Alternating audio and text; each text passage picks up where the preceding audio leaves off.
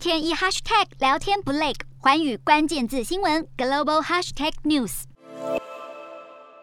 欧盟在二十一号再次对缅甸军政府祭出新制裁，对象是二十二名官员和四家与军政府有关联的企业，包括缅甸石油与天然气公司。这些企业被认定为军政府提供资源，一直是军政府的主要收入来源。指出，缅甸石油与天然气公司是由缅甸军政府所掌控，为军方创造收入，助长破坏缅甸民主的行动。自从缅甸军政府去年二月发动政变以来，遭到欧盟冻结资产和实施签证禁令的缅甸。军政府官员已经达到六十五人，企业则是有十家。缅甸军政府发言人声称，欧盟的行动不会对已经在制裁下存活多年的产业造成太大影响，但他也坦言，在银行交易方面可能会面临一些困难。此外，缅甸被控在二零一七年发动血腥镇压，对缅甸洛辛亚穆斯林进行种族灭绝。联合国最高法院国际法院在二十一号召开听证会。先前代表缅甸出庭的是前实职领袖翁山苏姬，但他现在遭到军政府软禁和审判。